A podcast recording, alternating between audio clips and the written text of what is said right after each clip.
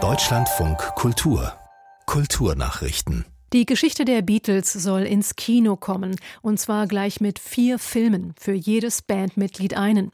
Paul McCartney, Ringo Starr und die Familien von John Lennon und George Harrison geben dafür zum ersten Mal einem Filmprojekt die vollen Lebens- und Musikrechte. Jeder Teil wird aus der Perspektive eines Beatles erzählt. Sony Pictures peilt den Kinostart für 2027 an. Die Regie aller vier Biografien übernimmt Sam Mendes. Der Oscar-Preisträger inszenierte unter unter anderem die Filme American Beauty, Road to Perdition sowie die James Bond-Teile Skyfall und Spectre. In Nürnberg legen Fachleute seit einiger Zeit die Knochen vieler hundert Pestopfer frei. Sie gehen inzwischen davon aus, dass der Fundort einst der größte Pestfriedhof in Deutschland war, möglicherweise sogar in Europa. Westlich der Altstadt seien acht Massengräber entdeckt worden. Das Ausmaß habe sie und ihr Team überrascht, sagte die Nürnberger Stadtarchäologin Melanie Langbein. Bisher wurden bereits über 800 Tote gezählt.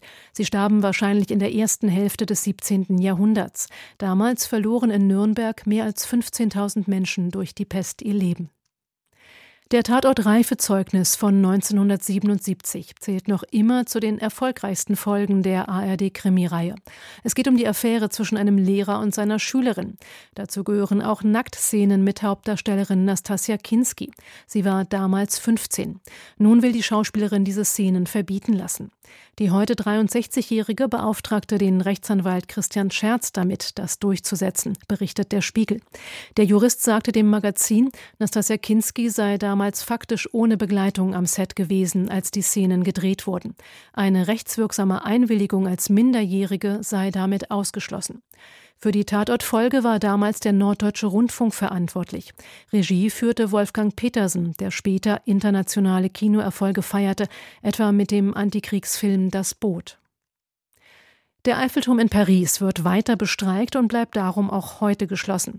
Mehrere Gewerkschaften hatten gestern zu der Arbeitsniederlegung aufgerufen. Fünf Monate vor den Olympischen Sommerspielen in Paris protestieren sie gegen den baulichen Zustand des Denkmals und eine aus ihrer Sicht unhaltbare Haushaltsplanung.